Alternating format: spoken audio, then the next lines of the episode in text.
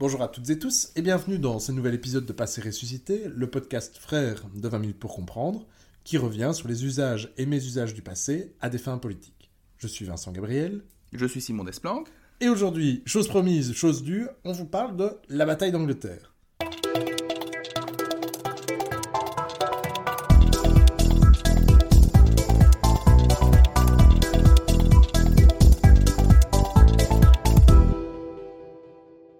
Aujourd'hui donc on revient sur la bataille d'Angleterre.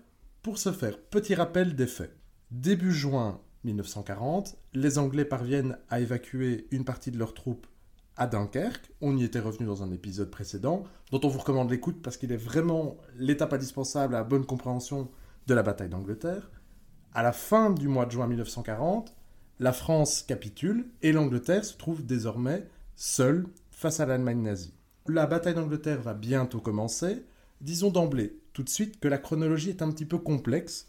En gros, anglais et allemand, aujourd'hui encore, voient des dates différentes de début et de fin. On va pas rentrer là-dedans ici, mais plutôt observer les différentes phases de cette bataille, qui donc, Simon, peut dire, commence d'abord en juin avec des survols. En juin, oui.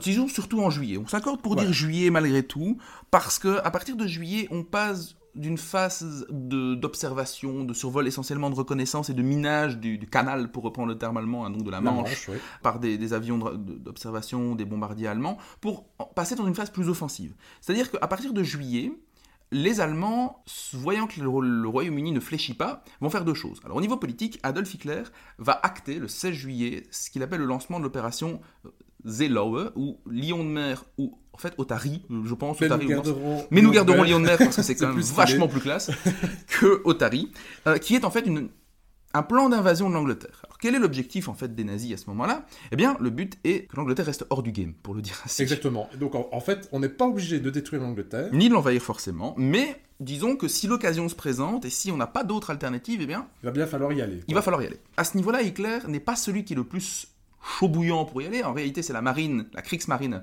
qui a besoin de son heure de gloire et qui, voyant que la Luftwaffe et euh, la Panzerwaffe, donc l'armée blindée, ont eu, voilà, l'armée de terre généralement ont récolté les lauriers des campagnes de Pologne puis de France, se dit que c'est peut-être un peu le moment de briller, puisque jusque-là, voilà, elle était un peu au second rôle, et bon, les Allemands, euh, c'est d'ailleurs eux-mêmes, je pense que quel officiel nazi dira, mais les Allemands ne sont pas un peuple marin, mais bon, bref, la, la Kriegsmarine entend quand même jouer un rôle important dans la suite, et Hitler acte cette décision. Et donc, ça implique plusieurs étapes.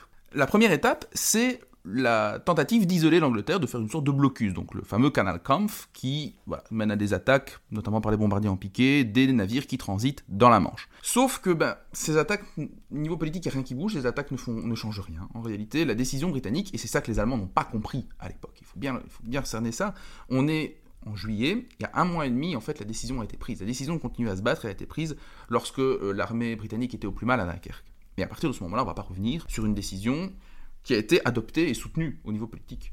Surtout que les conditions n'ont pas fondamentalement changé. Voilà. Et donc, on, a ramené les troupes et donc on peut en fait faire face. On peut, en tout cas, on, estime qu'on peut que les, conditions n'ont pas suffisamment changé que pour amener, euh, pour, pour dialoguer et envisager un armistice. Néanmoins, l'étape la plus importante consiste à immobiliser la Royal Air Force. Parce que si on veut, entend mener des opérations de débarquement, il faut éliminer l'armée de l'air, pour que ça se passe relativement en douceur. Pour avoir la supériorité aérienne et pour protéger l'accès en quelque sorte au canal et donc à l'île d'Angleterre. Voilà, sachant que ce plan-là omet totalement le fait que la Royal Navy euh, reste toute puissante, mais bref. on, oublie, oh on, va, on va garder ce, ce, facteur-là hors de l'équation. Et il oublie aussi euh, rapidement le temps du, du canal. Euh, Adler ou Jodl, un des deux, a prétendu que c'était aussi simple que de traverser une rivière. Oui, c'est pas vraiment le cas. Vous avez déjà vu la Manche, c'est pas une rivière les Allemands vont dans ce cas-là bah, passer à la phase suivante de leur plan, qui est la destruction systématique de la Royal Air Force. C'est la deuxième phase,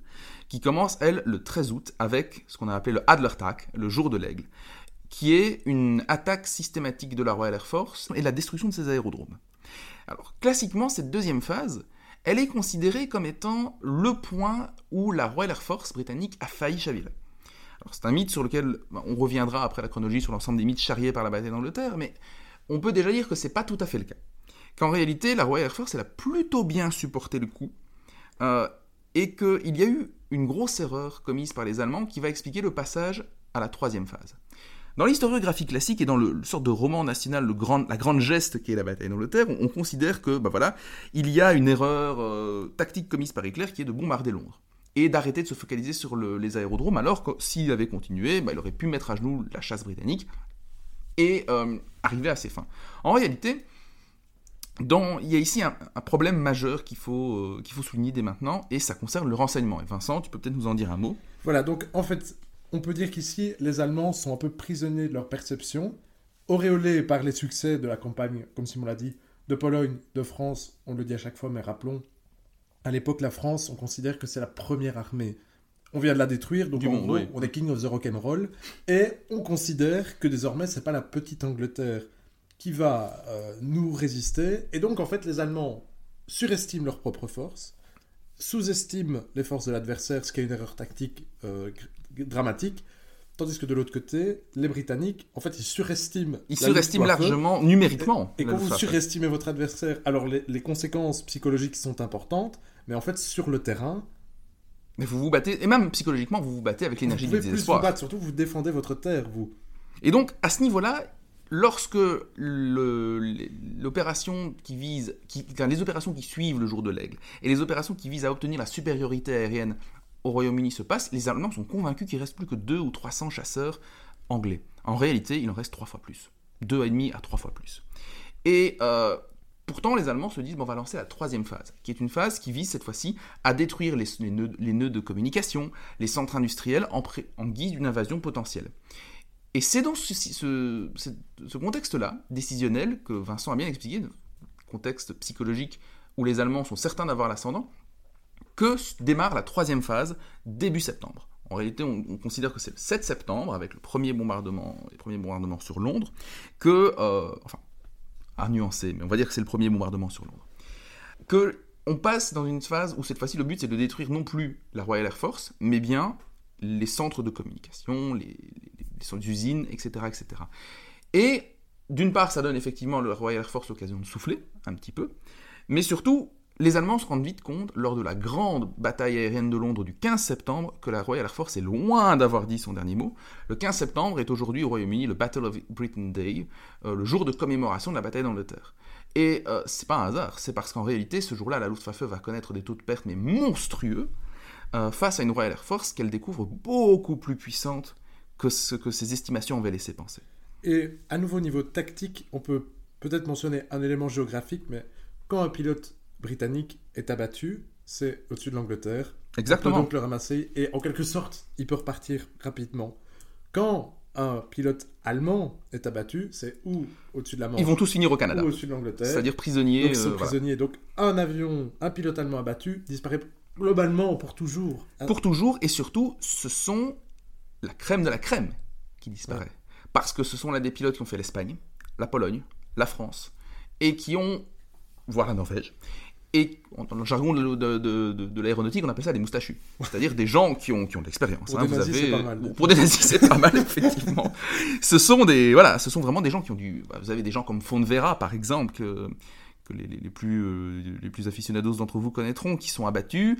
Voilà, vous avez des taux de perte énormes du côté des pilotes de chasse allemands. à, Et ça, ça ne se remplace pas en un claquement de doigts. à nouveau, c'est peut-être là, dans cette décision d'Hitler, une erreur stratégique, parce que c'est vrai qu'il avait des pilotes plus expérimentés, mais qu'il a peut-être un peu gaspillé en s'obstinant à Voilà, alors Hitler, oui, Göring surtout, Göring peut-être. Disons que est- c'est une décision partagée. Göring, Euh, qui est donc le ministre de l'air. Voilà, de- effectivement. de, de l'armée allemande. Et donc, cette troisième phase, c'est les attaques sur les villes. Et euh, ce qui est super intéressant, c'est que cette bataille, elle va marquer un tournant décisif. Parce que très rapidement, les, les- les attaques de jour sur les villes britanniques vont diminuer pour totalement cesser le 31 octobre 1940. Alors, c'est pour ça qu'en fait, les historiens britanniques considèrent de manière très arbitraire que la, la fin de la bataille d'Angleterre, c'est le 31 octobre. C'est-à-dire que les Allemands décident d'arrêter les raids de jour, trop coûteux, Donc disons, à partir de maintenant, c'est terminé, mais avant, à partir du 6 septembre 1940, pendant 56 jours non-stop, la Luftwaffe va faire des raids sur Londres, c'est ce qu'on a appelé le Blitz, dans l'objectif d'épuiser le moral, mais pas seulement, des Britanniques. Et la Luftwaffe voit que ça ne marche pas et surtout que c'est trop coûteux pour elle. Et à partir de maintenant, donc, la bataille d'Angleterre pour les Britanniques, elle est gagnée. elle est gagnée et elle va se jouer dans l'esprit des Allemands, maintenant de nuit essentiellement, et on n'aura plus du tout le même, la même configuration. On n'aura plus ces grandes batailles aériennes dans le ciel de Londres, les images que vous tapez bataille d'Angleterre, vous voyez des, des spirales de condensation dans le ciel. Voilà, c'est ça, ça, cette bataille-là, elle est terminée. À partir de ce moment-là, ce sera beaucoup moins entre guillemets sexy. Hein. Ce sont des, raids de nuit avec des, euh, des, avions bien moins beaux que ceux qui sont devenus les icônes de la bataille d'Angleterre, le Messerschmitt 109 du côté allemand, le Spitfire britannique de l'autre. Non, c'est un autre type de guerre, avec beaucoup moins de victoires britanniques dans un premier temps, parce que le système de chasse de nuit n'est pas aussi bien développé euh, que le chasse de jour, évidemment, c'est pas du tout facile. Mais donc, effectivement, on est là dans une autre phase, et, spoiler alerte, l'objectif de faire fléchir les Britanniques, bah, il ne réussira pas beaucoup mieux. Pour les Allemands, en fait, la bataille d'Angleterre dure jusqu'en mai 41.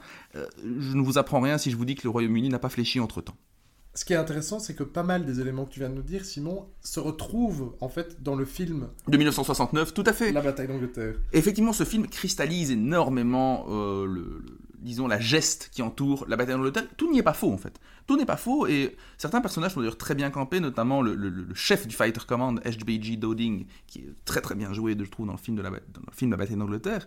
Euh, mais il revient effectivement bah, sur cette idée que la, la, Royal Air Force était à genoux fin août, début septembre 40, que c'est euh, l'intervention inespérée de la Providence qui a fait que les Allemands ont bombardé par erreur Londres et que donc il y a eu des, voilà, toute une série de, de rétorsions qui font que au niveau britannique, on décide de bombarder Berlin. Du coup, Hitler ne peut pas faire autrement que de bombarder Londres en représailles. Et la, tension se déplace des aérodromes vers la ville, alors qu'en fait, il le met totalement ce que Vincent et moi expliquions sur euh, ben, le, la sous-estimation systématique des chiffres de la Royal Force. Tout ça est occulté au profit d'une version vraiment presque plus glorieuse. En fait, non, pas presque plus, totalement plus glorieuse et avec un facteur chance énorme, le côté on a été sauvé par la Providence, ça, plus le sacrifice des Few, tous ces mythes-là sont cristallisés dans ce film qui reste sur le plan purement technique, un petit chef-d'œuvre. Il hein. n'y a aucun effet spécial dans ce film et c'est somptueux à voir. Et donc, avant d'étudier les mythes de la bataille d'Angleterre, petit extrait musical de ce film.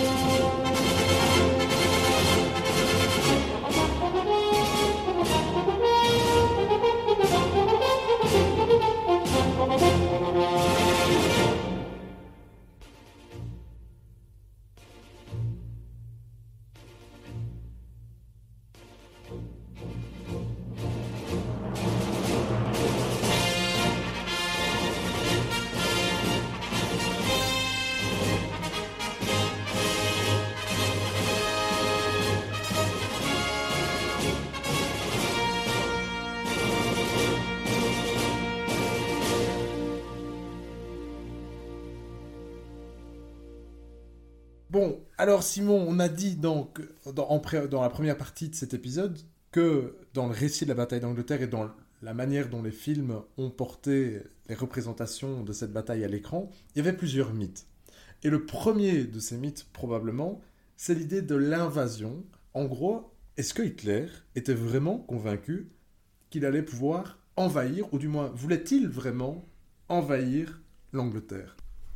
Alors disons qu'en fait, euh, je vais distinguer deux éléments dans ma réponse. Le premier, c'est la volonté politique, et le deuxième, c'est l'aspect la, technique logistique. Le premier, c'est que politiquement, je l'ai déjà dit lorsque j'ai évoqué voilà, les prolégomènes qui mènent à la première phase, euh, un peu, un peu idéal typique de la bataille d'Angleterre, mais c'est que la volonté politique, oui, elle est là, mais le but, c'est quoi? C'est surtout de faire en sorte que l'Angleterre soit hors jeu. À la rigueur, une Angleterre hors jeu où il n'y a pas un seul soldat allemand qui paraît devant Whitehall, ça convient très bien à Adolf Hitler. Hein. Il, il s'en satisferait pleinement. Paris. Il a déjà Paris, voilà. Tout le monde sait que Paris est plus beau que Londres. Moi pas, je ne suis pas cet avis, mais c'est pas grave. Bref, et donc cette idée que l'Angleterre était absolument un pays à conquérir pour Hitler, elle est fausse. Elle est fausse. Neutraliser. Il fallait la neutraliser. Et par contre, si effectivement il n'y avait pas de neutralisation qui pouvait s'obtenir par euh, un arrangement à l'amiable, entre guillemets, alors l'invasion était une piste qui était considérée. Et Richard Dovry dit très bien, il y a eu quand même trop d'efforts qui ont été faits pour que, que ce soit du pur bluff. Il y a trop de, trop de, de- disons, il y avait un plan qui était là. Et les phases que je vous ai décrites, quelque part, répondent à ce plan. Elles, elles, on ont- elles omettent juste, en fait, le deuxième point que je voulais aborder, c'est que sur le plan technique, ces phases n'auraient de toute façon pas permis un débarquement. C'est facile de dire ça dans notre confort, euh, de- dans le confort de nos salons en 2022. À l'époque, quand vous êtes le nez dans le guidon et que vous êtes britannique, vous pensez au scénario du pire. Je, pense que je l'ai dit dans un autre épisode, mais ce qui guide souvent la politique étrangère, c'est le scénario du pire. Et ici, clairement, euh, une invasion nazie, après les succès colossaux enregistrés par les Allemands en, en Pologne, en France, bah, paraît pas aberrante. Mais par contre, d'un point de vue logistique, eh ben, ça aurait été beaucoup plus compliqué. Ouais, on dit toujours quand on parle de la guerre, la guerre c'est le brouillard, hein, c'est le brouillard de guerre. Et donc on n'a pas toutes les infos, on a, il y a la peur, il y a On a des mauvaises infos, comme on l'a vu avec la Royal Air Force et les Allemands. tellement Euh, de variables que c'est impossible, comme tu disais Simon, a posteriori on voit que c'était impossible d'en- d'envahir l'Angleterre, mais sur le moment, impossible de le dire. Impossible de le dire, euh, et en tout cas d'être rassuré à 100%. D'autant que certains dans l'état-major allemand, notamment j'avais dit à la marine, étaient particulièrement chaud bouillants à l'idée de lancer le de lancer l'invasion, pour briller justement, pour avoir leur heure de gloire à eux. Et sauf qu'en réalité, la Royal Navy, comme je l'ai dit hein, au début, était très puissante. Et donc en réalité, même si la Royal Air Force avait été mise sur les rotules, si les chiffres allemands avaient été vrais, malgré tout, je pense qu'il aurait eu maille à partir avec les Britanniques. Et donc tu l'as dit, hein, la Royal Navy était forte, la Royal Air Force n'était pas aussi faible que ce que pensaient Tout à fait. les Allemands, et en réalité on en vient ici à un deuxième mythe créé par Churchill, enfin En partie par, magnifié par Churchill, tout à fait, tu as ce raison. qu'on appelle le mythe des few. Alors le mythe des few, c'est quoi? C'est effectivement l'idée que une poignée d'aviateurs britanniques, on va dire quelques centaines, peut-être mille si on compte large, ont réussi à eux seuls à repousser ben, les hordes d'avions allemands et partant à éviter une invasion qu'on juge plus ou moins imminente. Alors ce qui est intéressant là-dedans, c'est qu'en réalité, Richard Overy, une phrase que je trouve magnifique, si les Anglais, les aviateurs anglais du Fighter Command, donc juste des chasseurs, les pilotes de chasse, étaient les few, les pilotes de chasse, je dis bien de chasse, allemands étaient les fewer, ils étaient encore moins nombreux. En réalité, début septembre 1940, vous avez à peu près 800 appareils de chasse britanniques disponibles pour à peu près 1000 appareils de chasse allemands. On est ici dans un équilibre quasi parfait. Alors c'est vrai, vous- on pourrait me rétorquer, et vous, aurez, vous auriez raison, qu'en face, vous avez les bombardiers. Sauf que les bombardiers, eh ben, ce sont des cibles assez faciles. Euh, J'y reviendrai sur le plan technique peut-être, ou peut-être que, Vincent, je ne sais pas si tu juges que j'en parle maintenant, approprié que j'en parle maintenant, mais... Allons-y. Alors, effectivement, petite minute de F-Geek, vous pourrez passer, on mettra le timecode après. Donc, on- euh, les auditeurs s'en doutaient. Bataille d'Angleterre, il y a des avions. Là, les... Là, je suis dans la, je suis dans la place, quoi. Parti. Bon, alors, du côté, euh, du côté allemand, vous avez donc un excellent appareil qui est le Messerschmitt 109, mais qui ne peut voler, cet appareil, ce monomoteur, qui ne peut voler qu'une vingtaine de minutes en gros au-dessus du ciel anglais.